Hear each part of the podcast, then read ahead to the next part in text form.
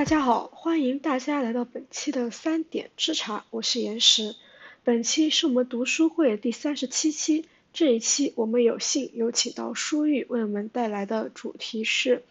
相信的方法，欢迎大家的参与。下面有请舒玉。哎，我我这次就顺着上一次的那个读书读书的书单讲吧，因为书单感觉大家都读了挺多书的。然后嗯，大家来这儿也都是因为说要读很多书，然后才来分享可能其中的一本两本大量的阅读量。所以今天就讲一下我自己的阅读的一些方法论，然后再看了一个一些方法论的书，因为平时要写论文或者干什么，看论文还有看书，真的要看的量特别多。但是又不可能说像平时看闲书一样，呃，随便翻翻或者真的每个字儿都看，然后就主要是主要是以那个叫如何阅读一本书，就这这本书的名字就叫这个，然后我已经发在发在群里，两个群我都发，主要是这个书，我觉得就是你把它当做一本圣经来看，就可能有点过分，是。因为每个人都有自己的方法，但但是我感觉这个书拿来参考一下倒还是不错，所以我现在一直觉得就是我之前一直很反对方法，然后现在感觉做了一些方法论的东西，感觉效率还挺高。虽然读书的东西我并不是很强求效率这个东西，然后说回读书的话，我觉得每个人读书可能多多少少。也有有痛苦，也有一些比较放松的时候，就比如说，真真的就是看闲书，我也不是说为了读这本书干什么，就看比较轻松。但是比如说像那个，真真的是为了写论文啊，可能就觉得看书并不是那么快乐。你觉得甚至是可能看半天，因为我也我也不知道我看这一本找这一本有没有用。万一没用，我这看了一俩小时都白看了，然后就会觉得很烦。我不知道大家有没有这种相似的或者类似的想法，或者类似的体验，或者有别的什么体验，也可以欢迎一会儿讨论的时候大家一起一一起讨论。然后再再就是另外一个，我为什么要讲这个方法论的原因，就是之前。之前不也不算之前吧，就是一直以来，经常在朋友圈有时候可以看到，就是各种人，就家长，特别是家长长辈，就父母那一辈和爷爷奶奶那一辈，嗯，很喜欢在朋友圈啊或者说在网上看一些这种短视频、小视频，或者是什么公众号流量类的这种之类的，看上去讲的好像还挺有道理，说点什么和这种时事政治有关的东西。但实际上，你看了之后就觉得特烦，觉得说讲的什么玩意儿。但是有时候你烦了吧，又觉得好像就是你有时候也不太能说出所以然，为什么觉得人家在瞎讲？所以我觉得，首先一个是说这个方法论它是为了读书来用的，这个东西它可能比较学术。但是另外一个，我觉得不管是读书也好，还是平时在生活中不停的在接收信息，就我把我把所有的东西都就是所有的，不管是图像类的还是文字类的，都把它统称为信息吧。因为你平时只要就没睡觉睁着眼睛在的，基本上永远都在接收一些信息，处理一些信息。就是怎么怎么在生活中处理这些信息，让自己更舒服点。我觉得这这种方法论或许对这种情况也可能会有一些。有一些帮助吧，虽然这个东西它的主要的，我我主要讲的还是说我个人在在我自己平时写论文的时候的一些个人的方法，这个东西大家呃啊自行参考。所以就是先从先先从信息开始讲，因为我感觉就是如果只按照我找这本书来说，因为它只讲怎么读书，书它只是信息的一个。非常小的一个类啊，不不能说小吧，只是一个类别，书还是挺多的，不能这么说。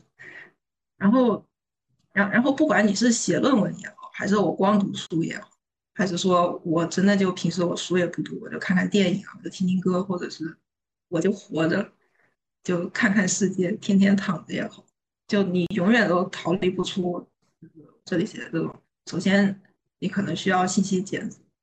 就找对自己有利的信息，然后再收集、归纳。最后总结输出，然后创新一些自己的东西。所以，一个我是觉得这种这这个过程是就和那个人的新陈代谢要吃饭一样，就是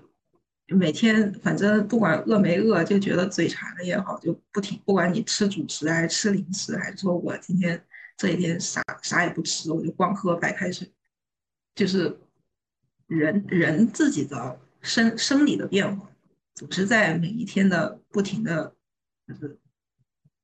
就跟呼吸一样，就是在吸吸进吐出，吸进吐出。好，但是好像这个动作它是非常自然的进进出出，但实际上人在这个过程它是有转变的。所以我觉得这这个东西是，嗯，为什么要不停的在搜搜索信息，然后输出信息的一个一个比较比较重要的点吧？它可以改变，说的有点夸张，不至于改变吧，就是不断的影响影响人的意识。然后再讲一下，就是我觉得的信息大概有些什么，说书书肯定是信息，然后再就是专业期刊这些这些东西都，我觉得应该是毫无疑问的吧。然后这这种东西一般都是像大家都学生在写论文的时候就一定会用到。然后再就是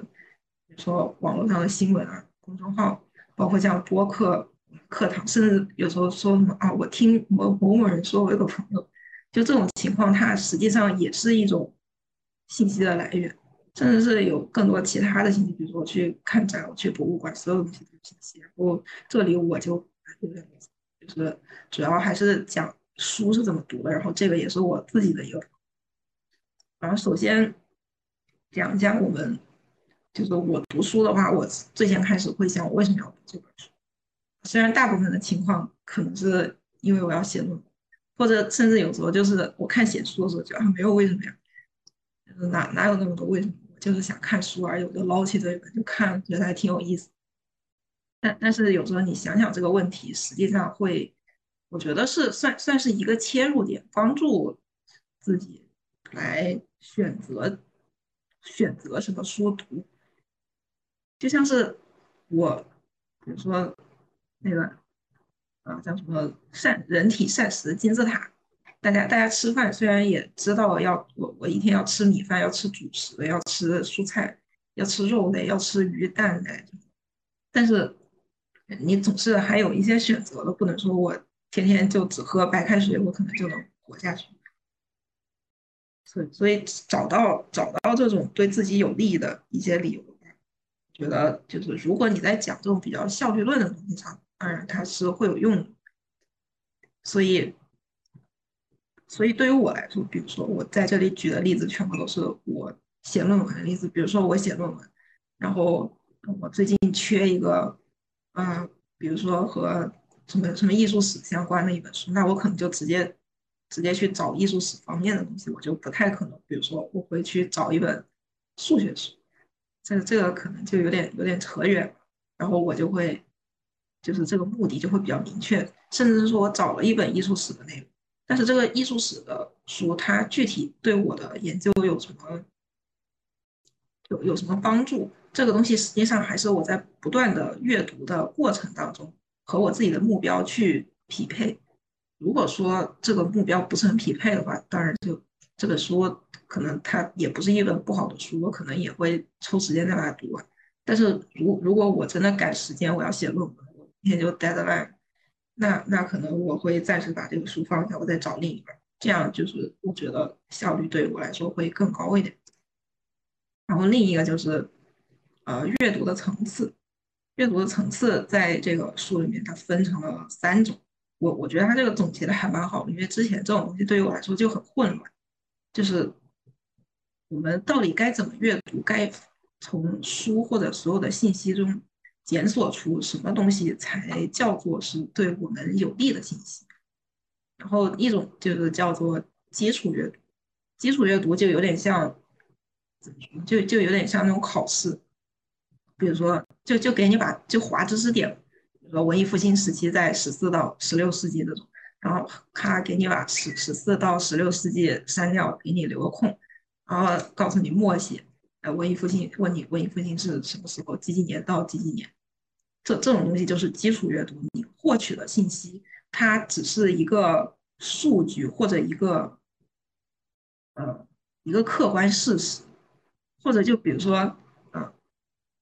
今今年是几几年？这种东西它只是一个客观事实，它和其他所有的东西都没有什么联系，它就是就是这样，就是不管你读不读这本书，它这个东西就是这样的，所以它只能说是在初中或者小学一直到高中这种基础教育阶段，就不是高等教育阶段的时候，它它是来扩充你的知识面的，就是说它让你知道这个世界上存在这么一个事儿，世界上存在文艺复兴这么一个事儿。但是，但是你怎么去深入的了解文艺复兴这个东西呢？可能，可能，可能还是得更多的辅助阅读去了解。所以这个东西叫做基础阅读。然后第二个就是检视阅读，检视阅读就比基础阅读要稍微复杂一点。这个东西可能从初中开始有吧，我我有点不记得。但是高中、高中高考肯定是有的，就是。高考的阅读理解，就语文里面的阅读理解，问这本书的啊，这这篇文章作者他在他主要讲的是什么东西啊？这篇这篇文章主主旨是什么？哪一句话呃表明了作者的观点？然后或者说给你画一画一道线，啊，这句话表达了作者什么样的思想情感？这这种东西就是检视阅读，就是说你是在理解作者他可能。在这篇文章里面在干什么，但也只是可能，因为你的理解是比较主观的。这个时候，如果去过度理解，比如说像有的时候高考那那个什么，我记得那个时候出了一个什么题来着，就是那个那个鱼什么什么鱼的眼睛，什么什么惨白的光，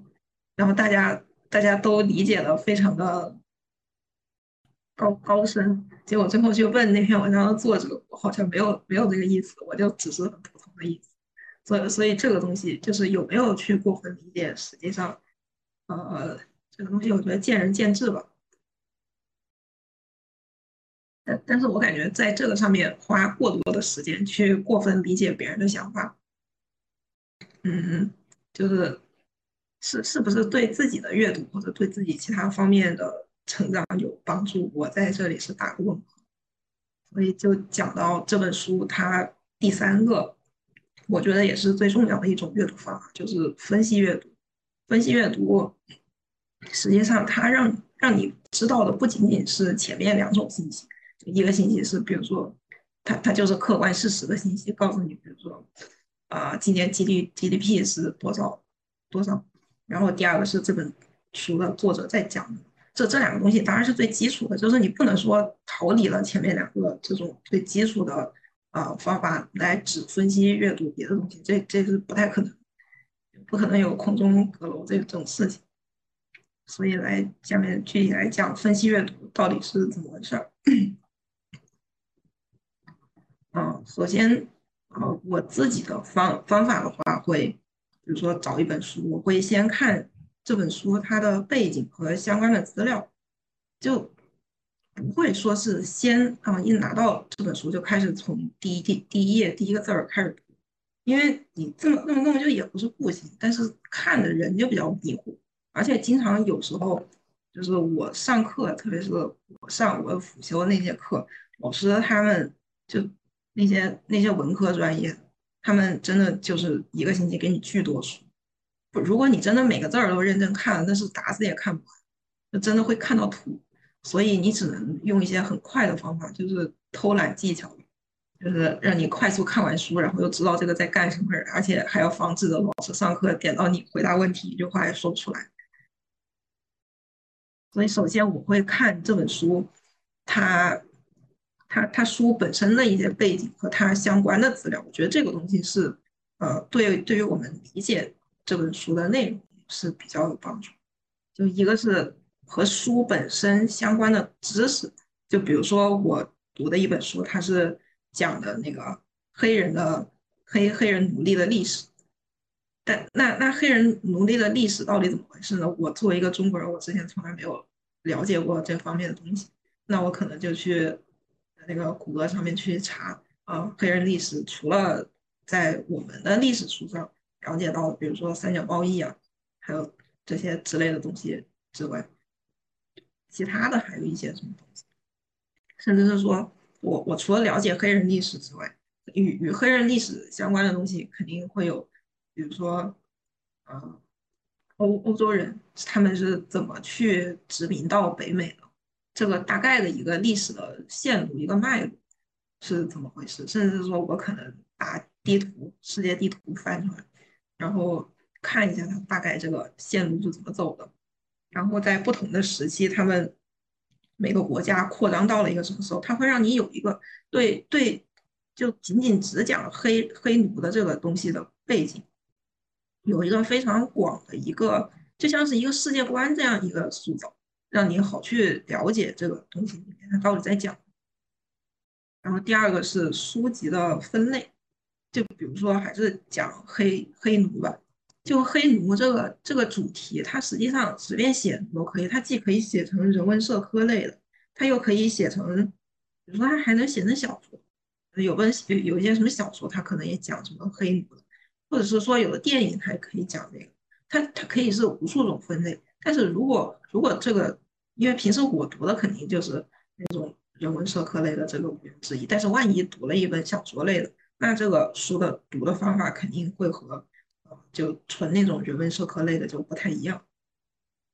然后第三个就是要看作者的背景，就作者他他为什么要写这本书？可能比如说这个作者他自己是个白人，他在忏悔他自之前的罪过，他可能你最后读完了发现这这本书全全部都是这个这个白人他自己在呃做一些鳄鱼的眼泪的事情，也有也不是没可能，甚甚至可能是说这个书他万一他作者就是个黑人，但是黑人他这样写只是为了做一个白人的舔狗，也不是不可能，就是。作者他为什么要写这本书，以及他的目的，甚至是比如说这个作者他之前在呃什么什么地方上过学，他和谁认识，他在他在什么时间写了这本书？比如说他在这个这个作者他写黑奴的这种事情是在呃三角贸易之前，那那可能这个事情就有两种原因，一种原因是可能在三角贸易之前，呃黑人奴隶就已经在开始被贩卖。但只不过那个时候没有很大量，但也有可能他写作时间是在现在。那如果是在现在，比如说两千年的话，那那这个这个作者他是不是有可能在就是在在回顾某些历史，或者是现在依旧存在某些地方，就是另类的一种黑奴贩卖的情况？我觉得这这种东西都是，就是他是会让你带着，就经常有时候老师会总会说什么啊，你要。带着问题去阅读，就是我没什么问题，我我什么问题都没有啊，我什么都不知道，我为什么会有问题呢？我读完了可能才会有问题啊，我什么我还没开始读，我怎么会有问题？我我之前经常会质疑这个，但是现在就是说，如果你把他的一些相关的东西看到的话，那这个时候可能就会有会有一些你自己的疑惑，就是为什么作者在这个时候他会这样写，然后再就是。比如说，作者当时的社会时代背景这个东西跟前面也都差不多的意思。然后再有一个很重要的就是这本书的读者和受众，就这个这个读者和受众是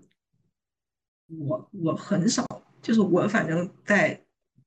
我来美国之前，我从从来没有没有想过的事情。我觉得啊，那你一本书写出来不就是给读者看的吗？那不是谁都能读？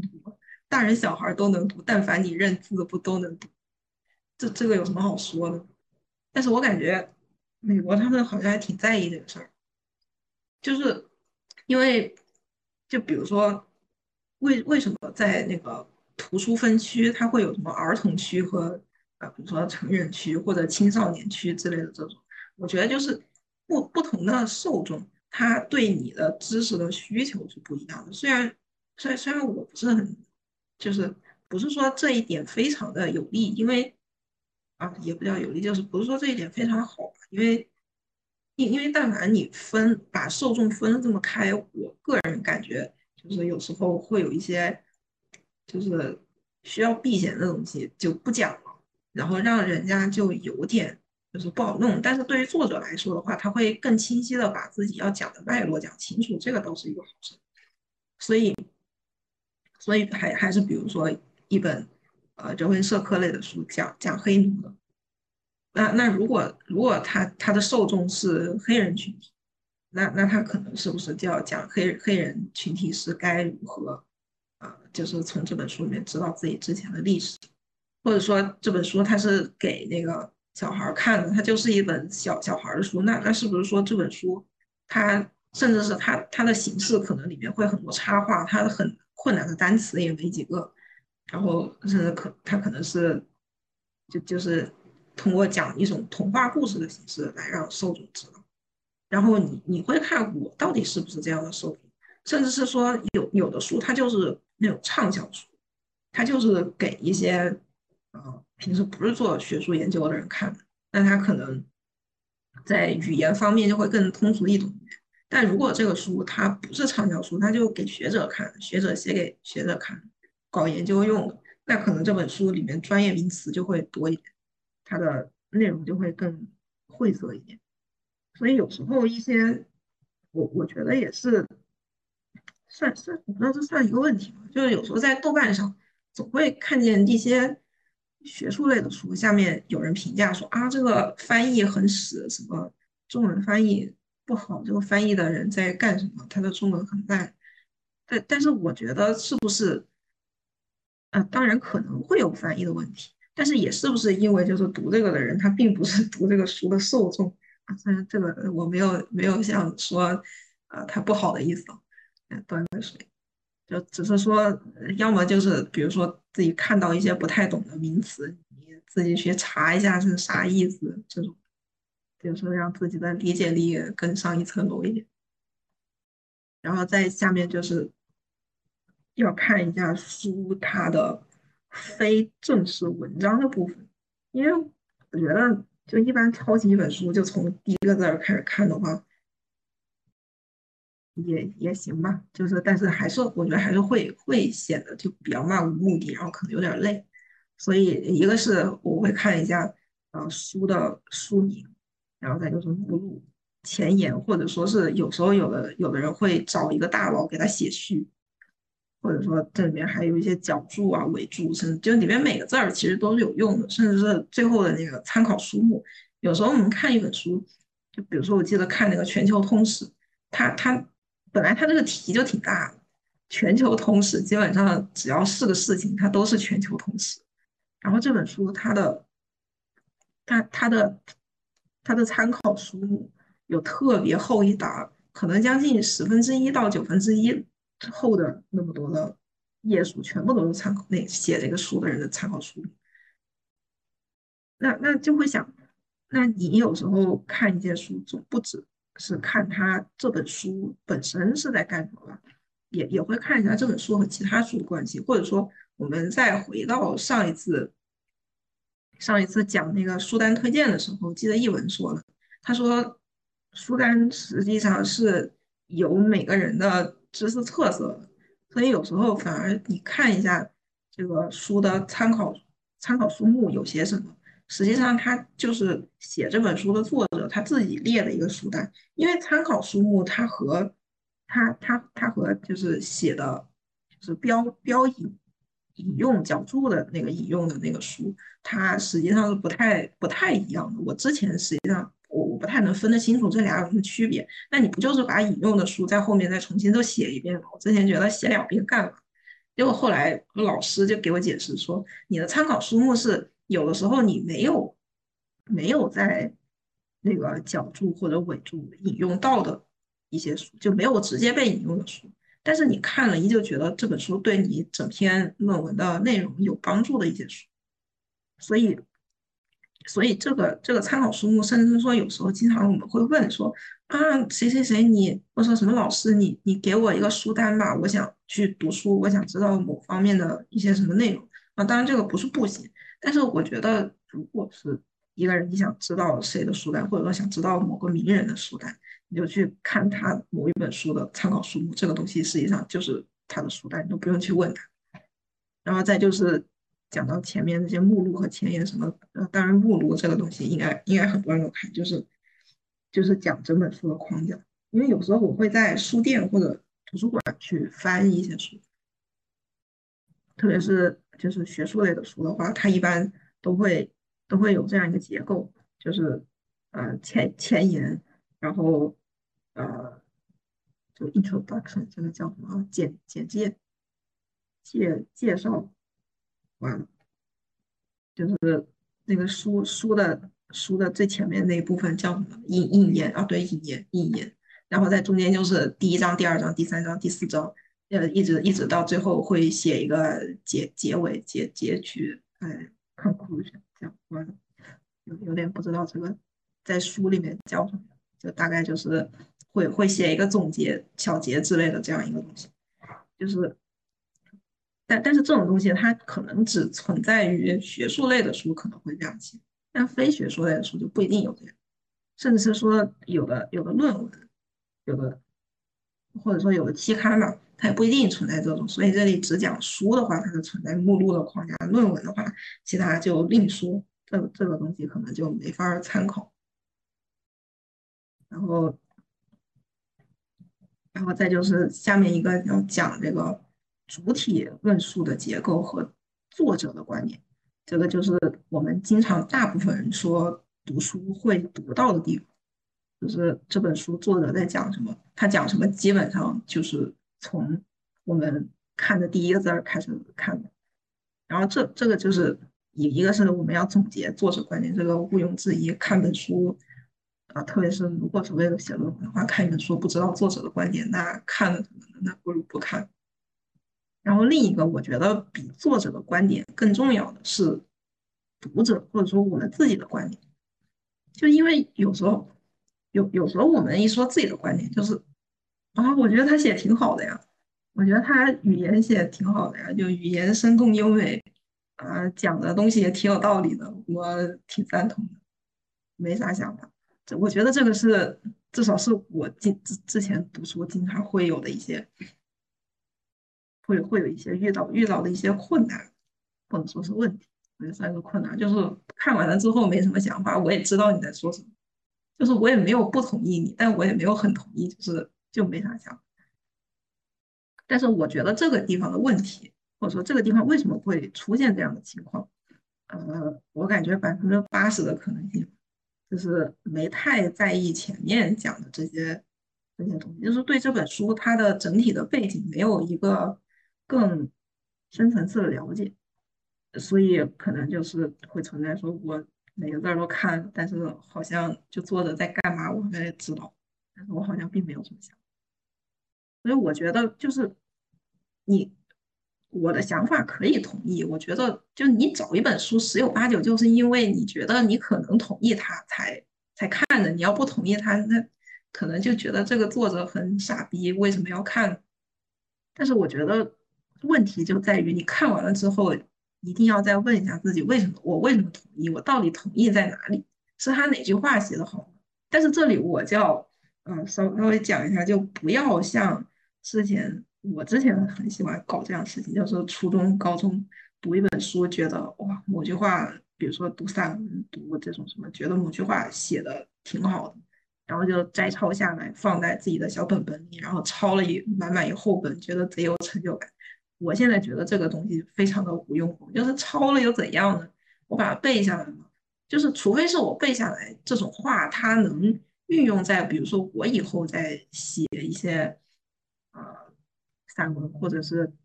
这种记叙类的一些文章里面，我可能会用上，那我可能觉得抄一抄还挺好的。但是如果说我觉得我抄了他的某一句话，就是我同意他了，因为他这句话写挺好的。那这个东西，我现在觉得我需要给他打一个问号，我会质疑这个事情到底有什么用？就这种读书方法到底是不是一种真正在读书的一种一种做法？然后再就是，再再就是讲到说，如果我的观点不统一，那这个这个其实没什么好讲的，因为但但凡我觉得这个作者写的不好，应该有很多东西都可以吐槽的。但我觉得最有意思的是，我我如果只是部分同意，部分不同意，我觉得这个东西是最有意思的。因为一本书，你确实可能同意的地方比较多，但是不同意或者说有疑惑的地方，总会有那么几点。但是对于作者来说的话，他自己作为一个正常人，他不会，他不是一个精神分裂的人，他必然是自己同意自己所有部分，他不能不同意。但是为什么为什么读者，我说我会同意同意他的一部分，会同意不同意他的另一部分？我反而觉得这个冲突实际上是最有意思的。如果如果你把这本书的冲突的部分，就是对于你自己来说分析出来，能讲出来个一二三。我反而觉得这这个这个理由是对于你读这本书的呃意义的理解比较比较比较关键的一个部分。就比如说，比如说我读一本书，它叫就是讲心流。我看一下，搜搜一下这本书，就是它它是一个它是一个心理学的书。然后这这个这个书里面。就这这个书，实实际上很多很很多很多做游戏的就喜欢喜欢整这个书，喜欢喜欢用这个书，就是实实际上有很多做游戏他们很喜欢用这个书，就包括像后面那个是陈星汉他在他在用这个心流，说什么啊我们做游戏要做到什么心流的体验，让玩家有什么沉浸感之类的这种。但但是这个就我当时。因为我的我的论文主要是在批判心流这个事儿，然后我看了之后，其实心流本身是挺好的，但是我可能觉得我同意他的部分是，如果一个人你做事情能够非常的丝滑，那当然是挺好的，但是我不同意他的点可能是，比如说，呃，就如果如果你做事情比较沉静、比较丝滑，这个东西是你主动去达成一个目的，那没有问题，但是如果是别人让你去。啊，强行丝滑，强行沉浸，这个东西我是在这里打一个问号的。所以我觉得，然然后我就会去分析为什么，为为什么我会同意，不是不是所有人都需要被强制的沉浸在某一个事情里面。那那这个东西就是在《心流》这本书里面没有没有被提到。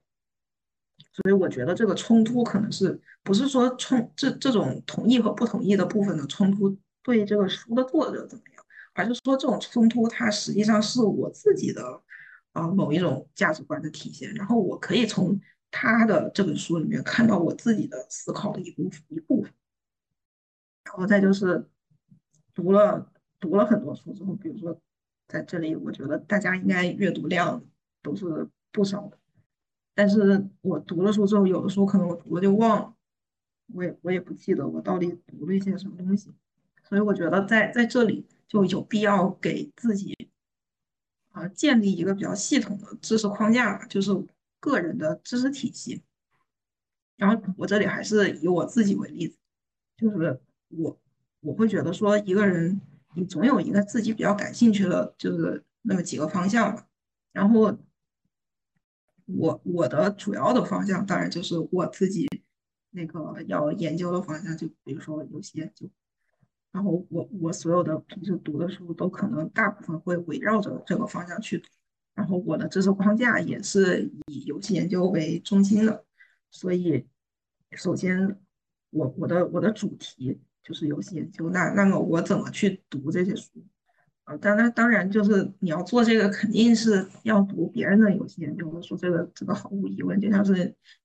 读读建筑，那你当然要读建筑的书，你不会什么嗯。比如说读社会学，那你当然要读社会学的书，这这个东西就没什么好说。就你都自己专业的书都不读，那那那我也不知道这个这个要怎么解释。但但是我觉得游戏研究它为什么能给我一个读书的，就是让我想到一个读书的新的方法的。问题就是游戏研究它本来就是一个比较新的学科，它两千零二年才开始有，然后。所所以，它在现存的一些文献就不是很多，就像是比如说建筑吧，建建筑的这个这个从古至今就有，大家从各个各各个学科来研究建筑的人也不少，你的各种不管好论文、坏论文、好书、坏书，各种各样的字啊什么的信息加起来，可能你这一辈子都读不完。但是游戏研究不是，游戏研究可能你就读快一点，可能差不多读个那么说慢一点吧，读十年一定会读完，读十年肯定读得完。就它真的真的比较少，就没多少。所以所以，但是我要做这个方面的研究，那我怎么办？我总不能说就指望着这一丁点儿了，就是本本专业的文献来弄。所以这个时候，我肯定会大量的运用到其他的一些，嗯，相关的专业的一些一一些书和内容，比如说像，嗯，人类学、社会学，这这个是我平时用的比较多。还有一个心理学，这个是平时用的比较多的。然后再就是可能偶尔也会看看什么游戏设计之类这种，就是只要但凡是跟游戏研究相关的东西，就不要太管这个这这个东西是不是本学科的，包括像，呃。其他的学科我也是这样建议的，就是不要不要只读自己学科的，因为别的学科的东西有很多，嗯，不仅仅是内容的东西，还有方法论的东西，对自己对自己这个学科的研究肯定是有帮助的。我是觉得这个这个世界上但凡存在知识，它就不可能说这个东西是没有用的，所有的知识都是有用，只是说看你怎么用。然后第二点就是，呃，图书的信息。这这个东西也是，也也是，就是一一部分也是前面提到过的，就是你在读之前需要知道的。但是这个图书信息是怎么帮助你读完一本书之后，把这本书放进自己脑子里面的那个图书馆里面？就是你需要把它的一些啊比较重要的信息和你之前知道的东西进行一些连线，然后形成一个知识网，形成一个知识框架。比如说像作者的生平啊、背景、学校，你你不可能，比如说知道啊，有的有的作者他是清华毕业的，然后你会看见另一个，比如说看见一个历史系的作者他是清华毕业的，或后来又看见一个建筑系的作者他也是清华毕业的，然后你会发现这两个人他可能他可能是同年毕业的，那可能这两个人他就认识，说不定他们在私下就有什么交情啊。虽然这个东西对你写写论文没啥没啥太大的用。但是你知道了这样一种信息之后，你会知道这这两个人之间他存他们可能存在的某种潜在的联系。然后第二个就是这本书它的作者他有没有其他的书，我就甚至是他不一定是写书，他可能是做艺术，他可能会有一些艺术作品，或者说他会他他也可能还拍电影，他甚至可能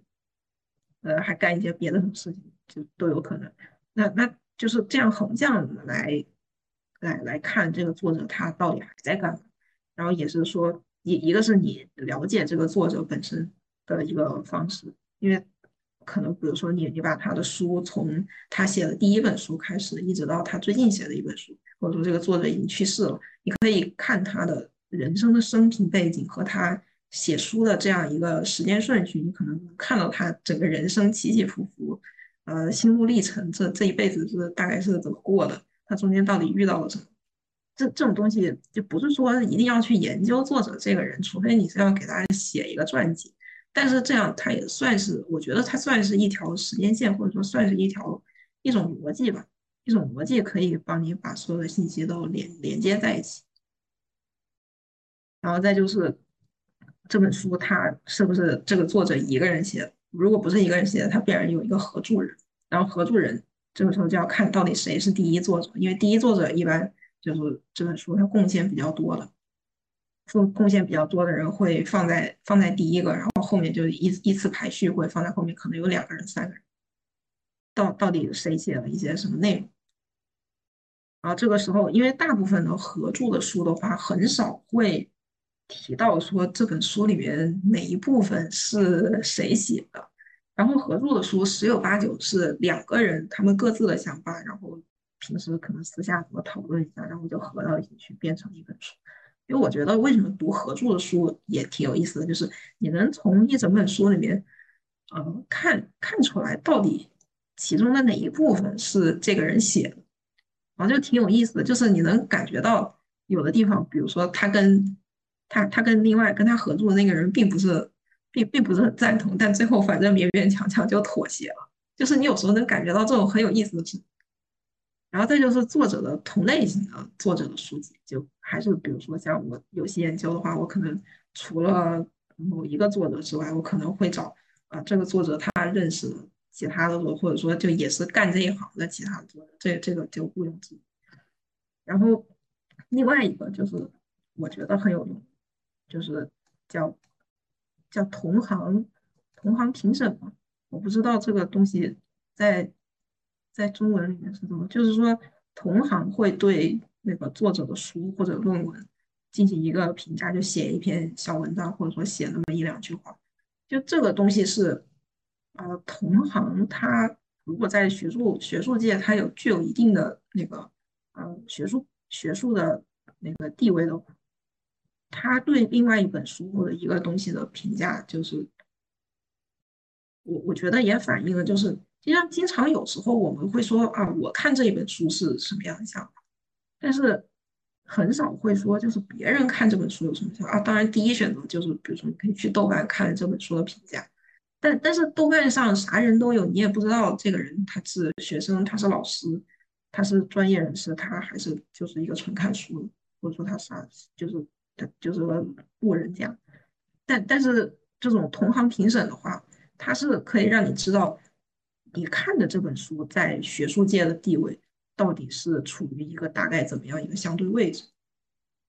所以这这个东西也是我之前读书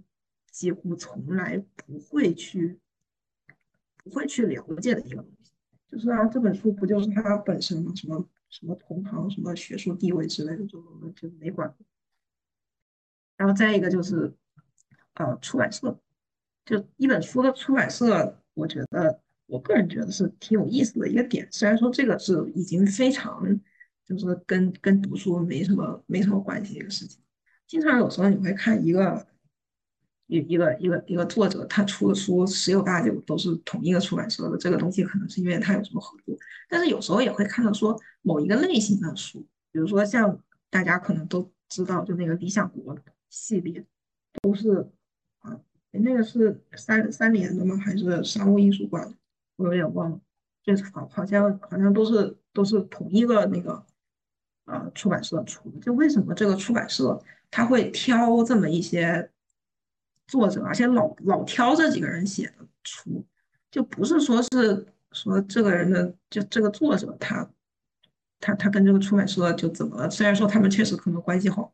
但是也有可能，比如说反映了他们做这一个系列的这个图书编辑他自己的一个口味是怎么样，或者说他们整个出版社最近的一些啊，比如说发展方针是什么啊？对，然后为为什么最近要这么发展？是最近有什么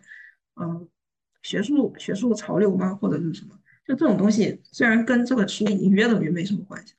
但但是我觉得可以可以看看，倒还挺有意思。然后再就是，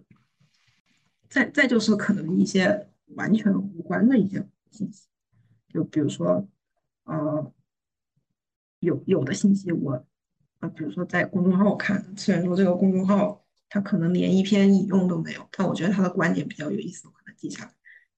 或者说它的逻辑和我的一些逻辑，我觉得它我是可以利用，然后我也可以记下来。甚至是说，有的时候我觉得一个他讲的一句胡搅蛮缠的话，完全没有逻辑，讲的什么乱七八糟。但是我发现这句话很多人都觉得还挺有道理的，但就我觉得没有道理。那我可能会去想，那他为什么没有道理？他可能是一种值得研究的现象，甚至是。甚甚至是我把它拿来研究其他的人也不是没可能，但当然这个只是一种可能性。所以我觉得就是不要不要太给自己平时接触到的一些东西设限，给自己留更多的可能性。然后再就是怎么去构建知识框架，因为我觉得知识，忘了这个东西好像也是我在前几期哪一期讲到过，就是我觉得知识是人怎么认识世界的媒介，就不管你是哪个学科。所以我觉得知识框架，知知识框架一个是我前面说的，我自己本来我做研究用的，我要我要有以这个游戏研究为主。另一个就是，如果你不做研究，或者说本来就没什么好研究，就总之有有些别的什么想法，你可以要不然就是自我的研究什么叫自我？就是去认识自己，说为什么会喜欢，为什么会喜欢艺术？艺术到底是，或者说啊，但或者说这里也算是一种感兴趣。就我喜欢，我喜欢玄学，我喜欢传统文化，我喜欢喜欢喜欢历史，我喜欢数学，我喜欢，就总之就是自己给自己设定一个题，不要不要太被框住。然后再就是最后一个，就是要建立自己的学术的或者阅读的审美和品。经常有时候我之前是会听到这个词，什么叫学术审美？你要说审美这个东西，可能平时看画画这种东西之类，就会有一些审美啊什么。但是什么东西叫学术审美？我我个人觉得，学术审美就是我喜欢。读什么样的类型的书，或者说文章，以及我觉得在某个方向的东西是更适合我，甚至是说假假设同样都是在某一些期刊论文里面或者一些书籍，我是能我是能对比出来什么东西是好的，什么东西是不好的。即使有的东西可能说发在好一点期刊上，有的文章它是在不咋样的期刊上，但是也不一定不咋样的期刊上的文章就比好的期刊的文章要差。因为他他总是会有一些别的什么原因导致了一些这些，就是我要怎么去，就相当于是我要怎么在垃圾堆里面找黄金，然后我喜欢的是什么？我对于我来说，什么样的东西是是黄金？然后这里我还是再举一个例子，就是游戏研究论文的对，有两本书，一本书是，一本书是叫《游戏研究读本》，就这个这个书我觉得很怪，就是。包括经常有时候会在小红书上看到一些就是推推游戏相关的论文，中中文的，然后那些就其实大家的学术背景都还是不错，就都是什么什么人大呀、中央民族之类的，这个真的是哎甘拜下风。我觉得人家学术背景挺厉害，但但是写写出来的东西，就是有时候经常会觉得他们就是在。硬嚼一些呃理论词，就比如说什么啊现现象什么呃或或者说是什么，我有点忘了。就总之就是他们他们总是会把一些非常晦涩的理论的一些词拿来倒来倒去倒来倒去，但最后你看半天又不知道在讲什么。然后引用吧，有时候也确实是引用了一些，比如说像。呃，比比如说像媒媒介理论的一些什么东西，什么麦麦克卢汉什么这种，但但是好像就是你能看见他引用了，他标的也清清楚楚的，但是看半天就觉得这是我的问题吧？我怎么没有看懂你在干嘛？就是引引用了，好像又没引用，就很怪。就这个游戏研究读本里面就有很多这样的问题，就就比如说有有一篇文章，我记得他写的是呃女性群体。在游戏的，就是在在游戏用户里面是是一个怎样的一个存在？然后他就他他还做实验，其实这做实验就本来就该挺好的，这是人类学和社会学本来就需要的一种，就是拿到一手资料的一个方法。他做实验就是请了，我猜的，我猜的可能是请了他认识的几个朋友，就是大学里面认识几个朋友小年轻，二十几岁，几个几个大学生。有男有女，然后把王者荣耀和那个我忘了一个女性叫，可能大概是像暖暖一样这种，就是王者荣耀和暖暖，还有呃撸啊撸和和和和和玩那个 Steam 单机的人，就每个人就列了一下，列列了一下，最后就莫名其妙就说什么女性女性不咋玩游戏，还是什么女性这样游戏比较少，就是你觉得写的很怪。就非常怪。首先是这个作者他自己的观点写清楚了吗？就也不知道。就他好像是要研究女性在在游戏里面，在玩游戏这个里面，游戏玩家群体里面是一个怎样的一个地位或者怎样一个现象。但但是好像他说了半天，他也他也只找了大学生，就是他就他找大学生样本也不是很足，都是他自己自己学校的一个一个样本的话，就是。就是清华还是北大，总之就是其他他们自己学校这么六七个人，就男的女的一共就六七个人，一样本也不够多。那那说的好像上班的女生玩游戏，那就不是女生玩游戏了吗？就这个这个东西为什么为为什么要这么做？我感觉就很怪。然后再再一个就是，我觉得写的比较好。这这个是我我现在自己老师写的一本书，他这这个东西也是我在读书会的第，应该应该是第第一期还是第三期，是我我讲过的。这个就是他他的观点就很明显，就是他想他想写游戏和和和艺术艺术理论之间的关系，就是游戏为什么是艺术？我觉得他这个就很很明显，虽然说这个东西是他。呃，比较主观的一个东西，但我觉得主观也并不是什么问题。那那你每只要是作为一个人类写的东西，不都只是说你的主观的东西需要很多来证很多的证据来证明你的主观是相对来说比较正确，不太就是不太是在瞎讲。那我觉得这个这个他就写的好，他在里面就一二三四五就列的很清楚，就是他的他的目的和结论都列的很清楚。所所以有时候就一个是。我感觉是学术审美和品味还是得靠自己多读吧，然后再就是要用自己的逻辑去分析写这个写这个书或者说写这个文章的人他到底想干嘛，因为有时候看半天看不懂，并并不一定。我之前总是怀疑自己，有时候看半天看不懂是不是我我的问题，但有时候真的十有八九可能并不是咱们的问题，就是写的那个人他自己都不知道他自己在写。所以最后讲一下反对阅读焦虑，因为有时候不管写论文也好还是怎么，就是但凡一讲到效率论的东西，就就会觉得完了，我今年一本书都没读，完了我那我明年立一个 flag，我读一百本，然后找一本我觉得哎，我觉得我好像对理科方面不是很了解，那我就去硬读一本代码书，硬读一本天体物理，硬硬读一本量子力学。就看睡着，甚至是说有有很多畅销书，看身边的人好像都买，那我也买一本。最后发现买一本这书我也不爱看，看了觉得也就这么回事儿。我是觉得这些东西就没必要。我觉得如果如果真的不需，就是平时不爱看书，就别强迫自己，除非是真的呃要要写论文怎么的，就这种有需求，活得舒服不好。我觉得焦虑反反对阅读焦虑真真的很重要，就不要不要焦虑，不读就不读，因为读书它只是一种吸收知识和处理信息的一种方式。因为平时只是说书籍，因为书也要挑什么东西是好书，什么东西是不好书，只是说在书籍里面，呃，存在质量比较高的信息的可能性会比较大。